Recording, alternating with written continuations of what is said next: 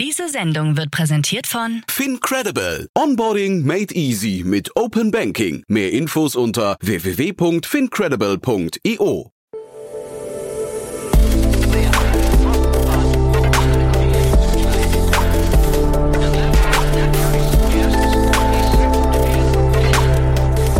Startup Insider Daily.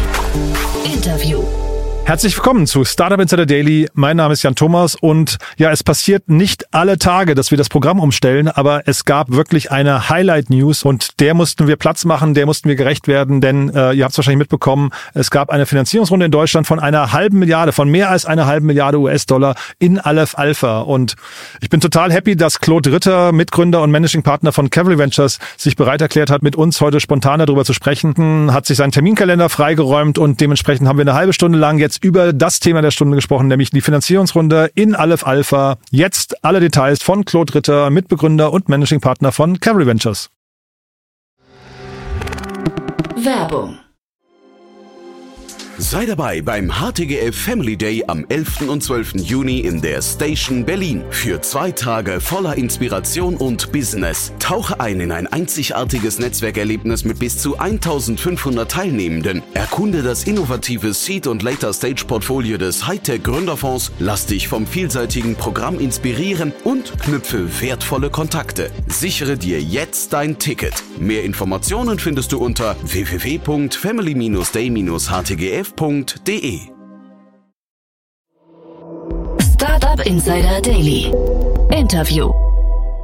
Sehr schön. Ja, ich freue mich. Claude Ritter ist hier von Carry Ventures. Hi, Claude. Hi, Jan. Danke, dass ich da sein darf. Ja, wir haben es heute Morgen mit äh, Martin schon angeteasert. Es gibt ja große News. Also erstmal Glückwunsch. Ne? Ja, vielen Dank. Also ich meine, der Glückwunsch, äh, ich nehme den gerne entgegen, aber der gebührt natürlich äh, hauptsächlich der Company. Stellvertretend. Genau. Bevor, bevor wir über die Company reden, lass uns noch ganz kurz über euch, über eure Company reden. Vielleicht magst du ein, zwei Sätze für die, die Cavalry Ventures jetzt noch nicht kennen, mal kurz erklären, wer ihr seid und was ihr macht. Ja, danke. Ich meine, Martin oder Fabian machen das ja regelmäßig. Insofern werde ich mich da kurz halten. Cavalry ist ein in Berlin ansässiger Frühphaseninvestor. Wir investieren sehr früh, also eben äh, Pre-Seed und Seed äh, in Software-Technologieunternehmen und wir mögen gerne mit Gründerteams arbeiten, die uns was Neues äh, über die Zukunft erzählen. Hm. Und die Zukunft, da sind wir schon mittendrin im Thema eigentlich, ne? Aleph Alpha, das ist die, die, die News der Stunde. Robert Habeck hat es gestern im Rahmen einer Pressekonferenz veröffentlicht. Ne? Vielleicht magst du es mal kurz durchführen, was da gerade passiert ist und was ihr auch in dem Unternehmen seht. Äh, ja, genau. Äh, Aleph Alpha hat eine Series B äh, geraced und zwar äh, verkündet, dass sie ein Volumen von rund 500 Millionen Dollar groß war, die Series B.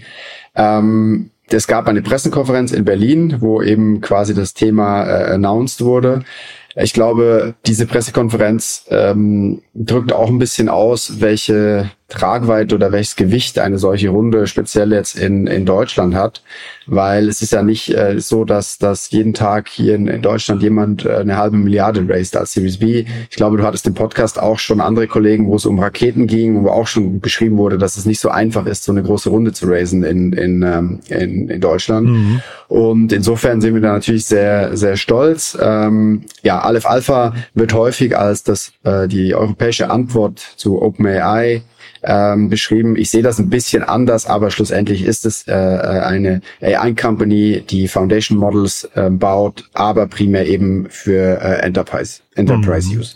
Und Robert Habeck, ich meine, das zeigt, wie gesagt, auch ist ja wirklich ein Signal, was davon ausgeht, dass ähm, ein, ein Wirtschaftsminister oder Vizekanzler sich das nicht nehmen lässt, das mitzuverkünden. Jetzt sagst du europäische Antwort auf OpenAI. Warum braucht's die? Warum gibt's da so scheinbar so ein Verlangen oder so eine Sehnsucht der Politik und vielleicht auch Wirtschaft, dass es sowas gibt? Ich glaube, das ist nicht zwingend eine Sehnsucht der Politik, ehrlicherweise, sondern ich glaube, das ist einfach eine, eine fundamentale äh, Necessity, dass, dass es so etwas gibt. Ja, ich glaube, wir, wir stehen an der Grenze einer neuen äh, industriellen Revolution und, und da einfach in Europa oder in Deutschland kein Player zu haben, der da vorne mit dabei ist, ist kein, ist alternativ, also da gibt's keine Option. Das ist keine Option. Ja, und ich glaube, deswegen ist es eminent wichtig, dass wir Firmen wie Aleph Alpha in Europa haben, äh, damit die, sag ich mal, das digitale Weltungleichgewicht nicht noch weiter aus den Fugen gerät. Mhm.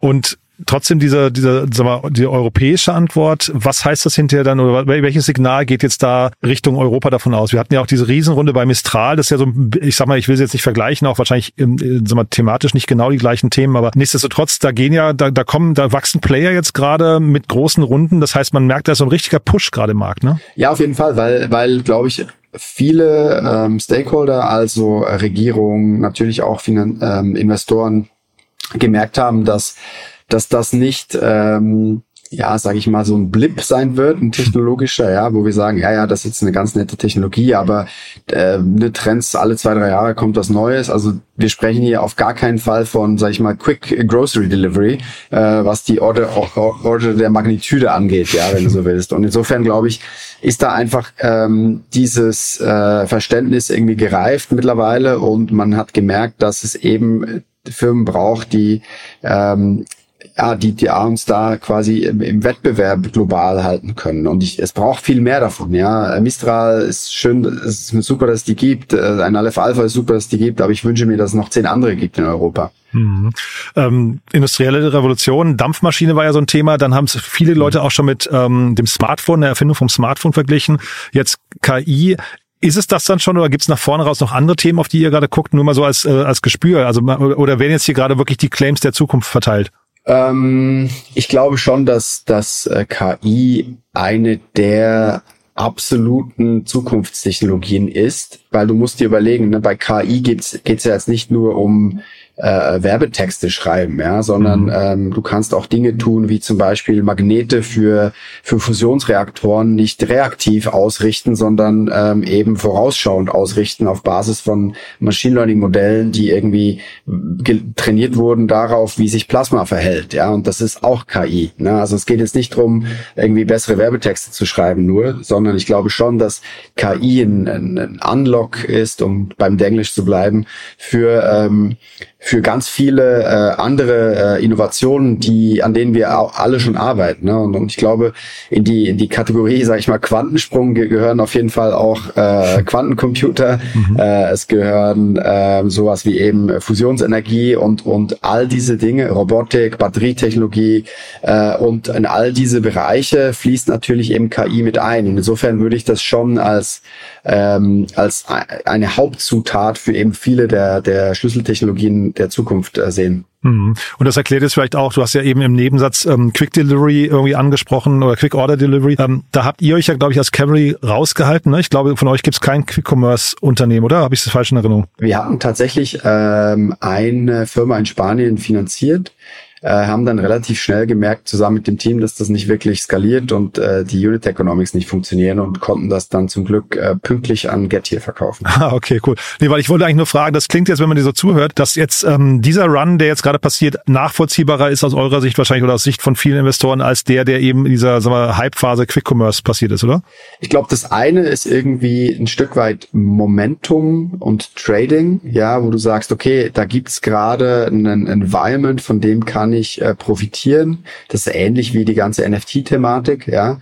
Ähm, und wir zählen uns ganz klar nicht zu ähm, äh, ja, Momentum-Tradern, sondern eben zu äh, Technologieinvestoren, ja. Und, und wir historisch ähm, suchen uns eben Themen, wo wir glauben, dass das äh, langfristig und nachhaltig äh, Themen sind, die, die uns als, äh, sagen wir mal ganz, ähm, äh, ganz groß, ganz groß, die als Menschheit nach, nach vorne bringen, ja. Und das sind so so Sachen, die mögen wir irgendwie besser. Äh, die dauern natürlich manchmal so ein bisschen länger und sind ein bisschen weniger äh, flashy, aber äh, die liegen uns irgendwie mehr. Aber das heißt nicht, dass man als Investor kein Geld mit, mit Momentum-Themen machen kann. Das ist einfach nicht das, was wir tun. Hm. Du hast eben ja den Verweis schon auf Raketen, also ESA Aerospace, die Runde ähm, angesprochen. Ich habe heute den Financial Times Artikel gelesen, habe mich genau daran erinnert gefühlt, weil das halt sehr, sehr viel, das ist ein Konsortium von sehr vielen Investoren, die jetzt mitmischen, äh, unter anderem, mhm. glaube ich, auch Early Bird und Lakestar, wenn ich es richtig im Kopf hatte, sind die, glaube ich, auch bei ESA Aerospace damals dabei gewesen. Also auf jeden Fall eine, eine große Runde, verschiedene ähm, tiefe Taschen, die mitmischen. Trotzdem, also vielleicht zum dein Blick mal auf den Standort Deutschland oder Europa. Brauchst momentan noch solche Konsortien, um solche Runden dann zusammenzubekommen? Ich glaube, das eine ist Volumen und das andere ist tatsächlich Zugang und Know-how. Ähm, ich glaube, Volumen, wenn du sagst, du willst äh, eine Runde raisen, die eben einige hundert Millionen groß ist, brauchst du Stand jetzt noch ein Konsortium. Wenn du sagst, du möchtest keine angelsächsischen Investoren drin haben, mhm. ja, die das, die das anführen. Ähm, weil es gibt einfach äh, zu wenig Vehikel, die die Transaktionen in der Größenordnung hier, hier stemmen können. Eine andere Frage ist natürlich eben ähm, Zugang zum Markt ähm, und auch ähm, irgendwie, äh, äh, sag ich mal, Know-how. Ja, und jetzt Zugang zum Markt, speziell für ein Aleph Alpha, wenn du sagst, du baust Enterprise AI, hilft es dir natürlich schon sehr, wenn Firmen wie Bosch, die Schwarzgruppe, ähm, SAP und äh, Hewlett Packard Enterprise dahinter stehen und offensichtlich ihren, ihren Namen quasi mit ihrem Namen dahinter stehen und, und Geld da investieren. Das hilft dir einfach enorm, was auch die Credibility angeht und es vereinfacht deinen Marktzugang. Und dann hast du auch noch äh, die Expertisenthematik. Du hast, wenn du diese Firmen anschaust, wie, ein, wie eine Schwarzgruppe ähm, oder ein Bosch, ähm, denkst du dir so, ja, okay, das sind irgendwie deutsche ähm, ähm, äh, Konzerne, aber die haben natürlich unendlich viel Know-how intern, ja. Mhm. Speziell Bosch ist eine absolute, absolutes Engineering Powerhouse und es ist nicht so, dass da niemand eine Ahnung von künstlicher Intelligenz hat, ganz im Gegenteil.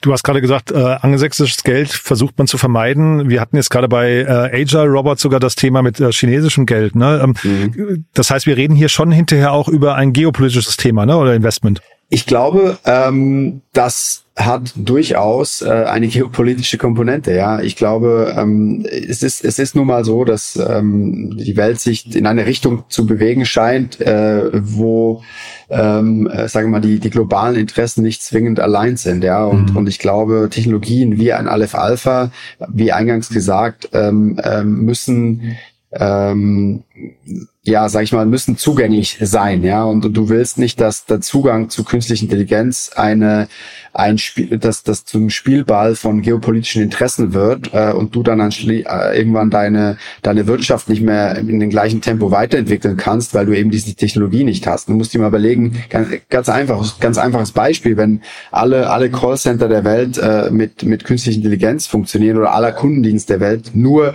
deine Firma in Deutschland nicht, ja, weil du weil es ein Embargo gibt oder irgendjemand die Technologie nicht liefert, dann kannst du mal überlegen, wie deine wie deine ähm, Profitabilität aussieht relativ zu den anderen, die, die das eben einsetzen können. Ne? Und das ist, ich meine, das ist jetzt ein total, sage ich mal, simples Beispiel, aber da, da siehst du halt schon, dass so eine Technologie ähm, nicht einfach in, in den Händen einer, einer ja, Firma oder einer Regierung oder einer Region liegen kann, äh, wo du keinen Zugriff hast. Hm. Wenn man dann jetzt nur auf europäisches Geld zurückgreifen will, macht es dann hinterher, weil, also ich wusste jetzt tatsächlich nicht genau, wie ich die Runde lesen sollte, dieses Konsortium, ob das ein Zeichen der äh, Stärke oder Schwäche ist. Ähm, ist das hinterher, ähm, ist es dann schwieriger, so eine Runde ähm, zusammenzubekommen oder hat man jetzt hier trotzdem bei den, also gerade das Lidl mit, oder die Schwarzgruppe dabei, das hat mich total gewundert, wobei das, glaube ich, mhm. dieses ganze Heilbronn-Zentrum geht ja, glaube ich, auch stark von denen aus, ne? Ähm, also genau. Also hat dann so Signalwirkung. Aber ist das dann hinterher schwieriger, so eine Runde zusammenzubekommen oder war das relativ einfach? Das Interesse an der Runde war riesengroß und schlussendlich konnten nicht alle mitmachen, die mitmachen wollten. Ähm, jetzt heißt es aber nicht, dass es dann einfach ist, eine solche Runde zusammenzubekommen, ne? weil du, du siehst ja schon, dass du ein Konsortium hast aus Investoren, also uns oder die vorgenannten Lakestar und Earlybird äh, und ähm, äh, Strategen. Ja, und ähm, da hast du natürlich äh, sofort äh, eine, sag ich mal, Diskussionsbasis, weil die Strategen potenziell nicht allein sind mit den Interessen der, der Finanzinvestoren. Und da gibt's natürlich eine ganze Reihe an Themen, die, die, die man da adressieren muss. Ich glaube, das große äh, oder der große Vorteil bei dieser Runde war, dass der Buy-in von ganz oben bei allen Parteien da war, zu sagen, mhm. wir machen das, weil das das Richtige ist, äh, für den Standort diese, diese, eine Firma wie Aleph Alpha zu finanzieren. Und deswegen hatte man relativ viel, sag ich mal, Druck oder Buy-in von oben, ähm, was dann im Prinzip in den Verhandlungen gewisse Themen vereinfacht haben. Aber nichtsdestotrotz, ne, wenn du natürlich so eine, so eine Runde schnürst, musst du dir mal überlegen, du hast äh, fünf, sechs, sieben neue Investoren, du hast fünf, sechs, sieben Bestandsinvestoren, du kannst dir ja schon vorstellen, vorstellen, wenn du so einen Zoom-Call hast, alleine die Anzahl Anwälte, die du in so einem Call hast. ähm, ne, und dann gibt's natürlich verschiedenste Positionen und Meinungen etc. Insofern so ein Paket zu schnüren ist nicht einfach und das Team, das muss man auch ganz klar sagen, von Jonas und, und auch das ganze Deal-Team, was da dran saß, hat einen Wahnsinnsjob gemacht, das äh, wirklich über die Ziellinie zu kriegen. Das war nicht einfach. Es gibt Leute, die die strugglen schon, eine Seed-Runde zuzumachen. Mhm. Jetzt diese Riesenrunde, kannst du mal was zu dem Finanzbedarf sagen? Also nicht Zahlen, sondern eher, warum braucht man überhaupt so viel Geld? Mhm. Naja, es wird ja viel, viel über ähm, äh, die Kosten von, von Nvidia-Chips gesprochen. Ähm, also ich sage mal, die, die Infrastrukturkosten, um große Modelle zu trainieren, ist natürlich auf jeden Fall ein Faktor. Ja, das ist äh, diese, die, die Hardware ist nicht kostenlos, der Zugang ist relativ schwierig. Ähm, dann hast du das Thema Talent. Ähm, AI-Researcher ähm, ja, wachsen nicht auf dem Baum. ja, und, und, ähm, und es gibt ja durchaus ein paar andere sehr gut finanzierte äh, äh Firmen, also Startups, aber auch äh, Konzern-Startups, sage ich mal, wie ein OpenAI oder DeepMind, die natürlich äh, auch mit Gehältern ähm, punkten können, die, die jenseits von einem so, so ein Standard, sage ich mal, Entwicklergehalt ist, was man sich so vorstellt. Äh, das heißt, Talent ist auch sehr, äh, sehr teuer. Und dann ist es natürlich so, dass du das auch irgendwo kommerzialisieren musst. Es ist ja nicht so, dass du eine Technologie baust und ähm, alle, alle ähm, Konzerne in Deutschland rennen die Tür ein und, und ähm, überweisen die Millionen, sondern du musst ja ähm, schon in, auch in Use Cases denken und sagen, okay, was, äh, äh, was für äh, Herausforderungen haben denn unsere Kunden? Wie viel Produkt müssten wir in die Richtung der Kunden bauen? Wo hören wir auf? Äh, und wo fängt dann der Kunde an zu bauen? Ja, und, und ich glaube, deswegen ist es auch kein Selbstläufer. Also du hast eine Kombination aus, aus quasi ähm, Research, der besteht aus, aus äh, quasi Manpower und, und ähm, Compute, ja, in jeglicher Form und dann eben Kommerzialisierung. Und dann wirst du das natürlich nicht auch nur ein Jahr machen können. So, und, und ich glaube, aus der Formel wär, wird dann halt eben Kapitalbedarf von ein paar hundert Millionen über die nächsten Jahre. Mhm. Ich habe heute Morgen mit Martin über Charm gesprochen, da seid ihr auch gerade investiert oder habt ja. gerade das, das, also nicht gerade investiert, ihr habt vor zwei Jahren investiert, äh, auch sehr früh, wo eigentlich ja. nicht viel da war und bei Aleph Alpha seid ihr auch sehr, sehr früh reingegangen.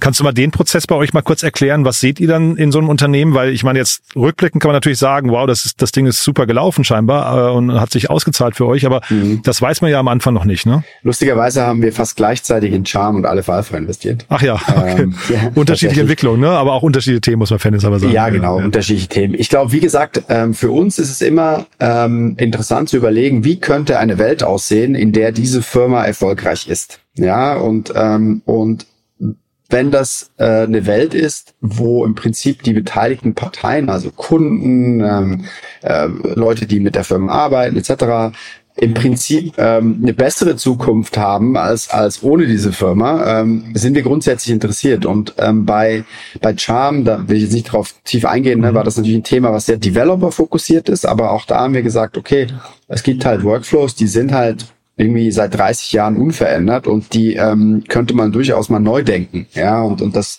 haben wir ein Team gefunden, was einfach ähm, ja äh, gleichzeitig brillant und auch äh, super lustig ist, ja.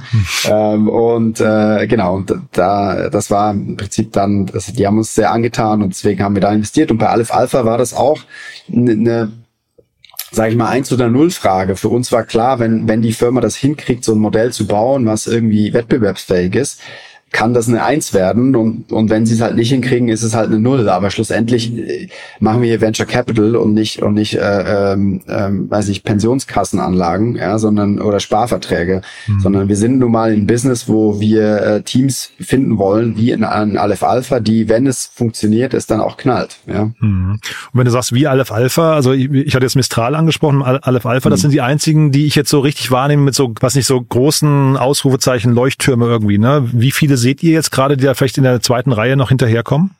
Ja, das ist natürlich, ich meine, die ist immer die Frage von, wie schnell sich äh, Themen entwickeln und was der Markt hergibt. Ne? Ich glaube, ja, nur weil du auch vorhin, Entschuldige, wenn ich kurz reingehe, weil du vorhin ja auch sagtest, wir brauchen mehr davon. Ne? Jetzt äh, so ein mhm. bisschen die hoffnungsvolle Frage, da entsteht auch gerade was, ne? Ja, auf jeden Fall. Also wir haben, wir haben auch ein paar davon in unserem Portfolio tatsächlich, wo wir, wo wir sagen, das sind, das sind Firmen, wenn das funktioniert, was die tun, ist es ein, ein ähm, massiver Sprung in Bezug darauf, wie wir diese entsprechenden Arbeiten heute tun und wie wir sie tun werden. So, die Frage ist halt immer so ein bisschen, ähm, arbeiten wir da in die richtige Richtung? Ist das tatsächlich ähm, die, die, die Technologie der Zukunft? Oder ähm, gibt es etwas, was wir zum Beispiel nicht auf dem Schirm haben oder etwas, was noch erfunden wird, was eigentlich das andere, was, woran wir jetzt drei, vier Jahre gebaut haben, obsolet machen? Ne? Und deswegen Timing ist auch immer ein großes Thema. Aber du hast also wie gesagt, wir haben, wir haben da äh, einige, sag ich mal, Hoffnungsträger im Portfolio, die wir auch gerne noch so ein bisschen unterm Radar halten, aber das ist schon, äh, schon so, dass, dass wir da selbst in unserem Portfolio einige davon haben und dann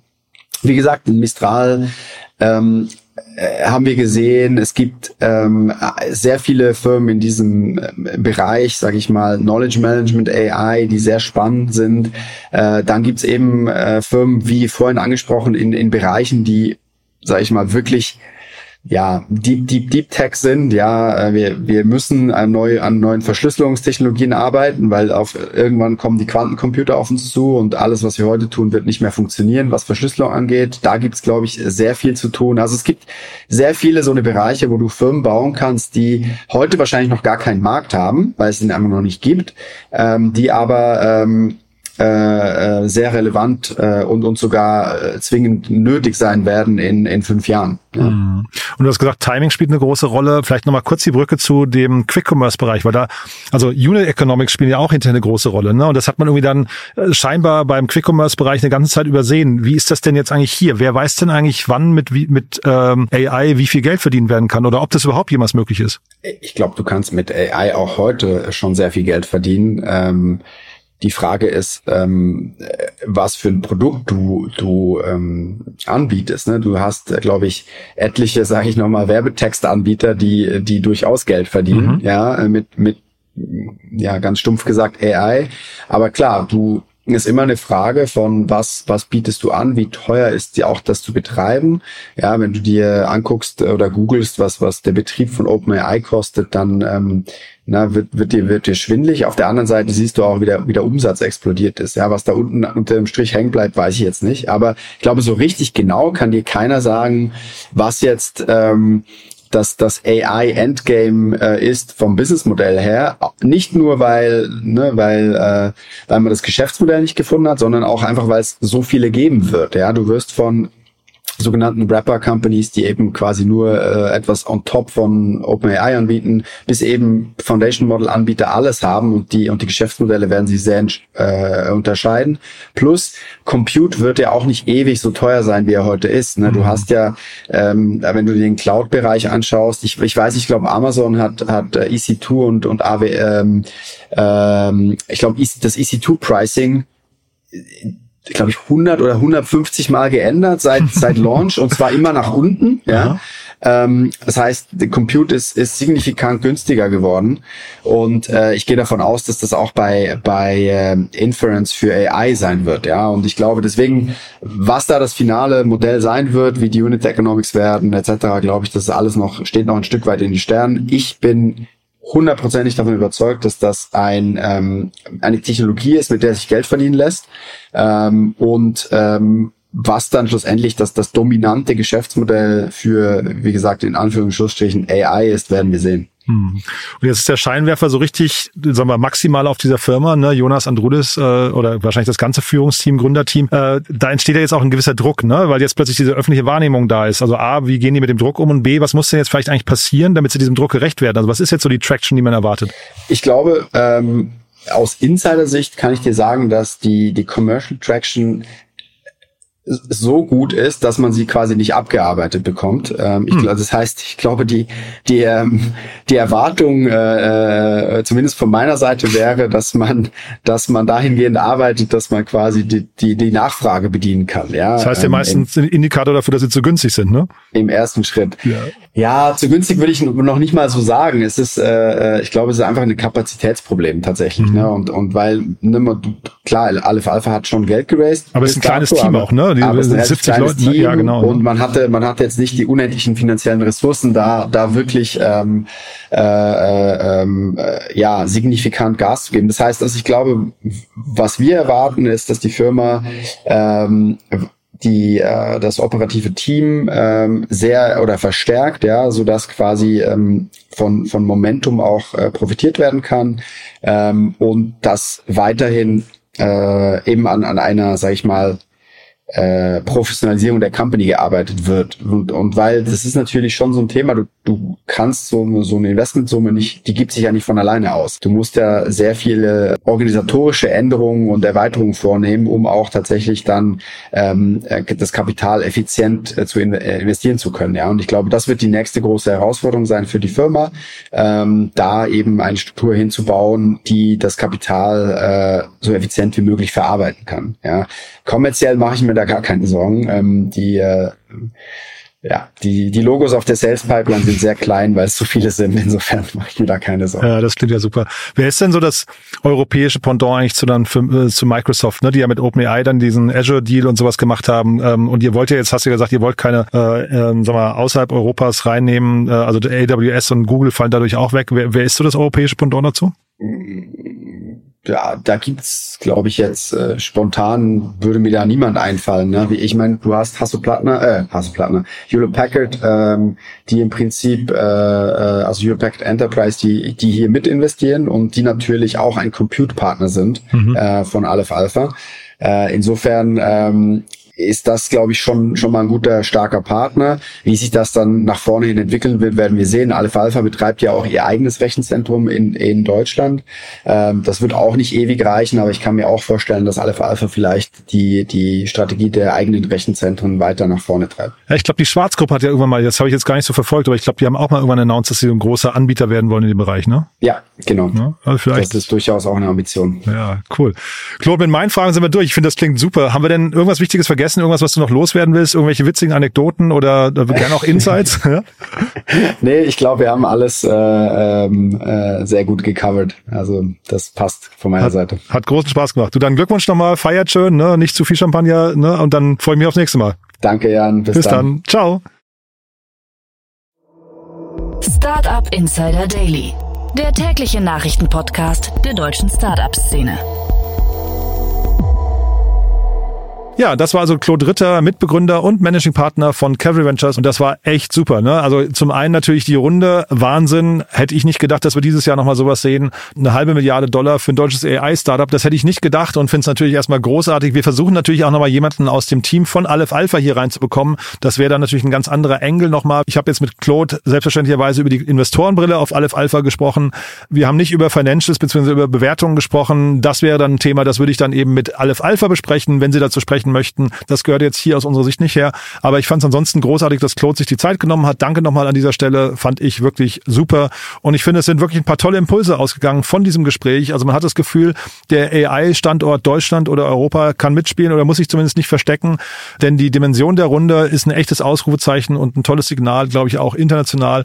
Und äh, ja, Stichwort Konsortium muss man, glaube ich, nochmal im Blick behalten, warum oder ob das nach vorne raus so funktioniert, dass sich immer ganz viele Töpfe zusammentun müssen, um ein wettbewerbsfähiges richtiges Ticket zu schreiben. Aber man muss jetzt nicht das Haar in der Suppe suchen. Ich fand es erstmal großartig. Und wie gesagt, wir bleiben dran. Wir versuchen das Team rund um Jonas Andrulis hier nochmal einen Podcast zu bekommen. Vielleicht klappt's ja von daher gerne dranbleiben und natürlich gerne weiterempfehlen. Diese Folge, ich glaube, es lohnt sich. Ist wahrscheinlich eines der aktuellsten Interviews, die es zu dem Thema gibt. Von daher, falls ihr im Bekanntenkreis jemanden kennt, der oder die sich für KI interessieren oder der oder die vielleicht immer sagen, OpenAI kommt und ChatGPT und so weiter und deswegen hat Europa oder Deutschland keine Chance mehr, dann ist das hier zumindest eine Folge, die man wahrscheinlich ganz objektiv weiterempfehlen kann und kann zumindest sagen, hör mal rein und vielleicht ändert es deine Meinung. Ich fand es auf jeden Fall super cool, habt ihr auch gemerkt. Deswegen danke euch fürs Zuhören und ansonsten euch einen tollen Tag. Ihr habt es gerade gehört, vielleicht die Folge mit Martin nochmal anhören, mit Martin Janicki heute Morgen. Charm ist irgendwie auch ein abgefahrenes Thema und ihr habt es gehört, anderer Case, aber gleichzeitig damals investiert und für mich genauso wenig greifbar wahrscheinlich wie Aleph Alpha zu dem Zeitpunkt. Also auch ein spannendes Thema findet ihr in unserem Feed, wenn ihr ein bisschen weiter zurückgeht. Ansonsten vielleicht bis nachher. Es kommt noch eine große Runde nachher, nicht ganz so groß, aber auch total faszinierend. Und äh, falls nicht bis nachher, dann hoffentlich spätestens bis morgen. Alles Gute. Ciao, ciao.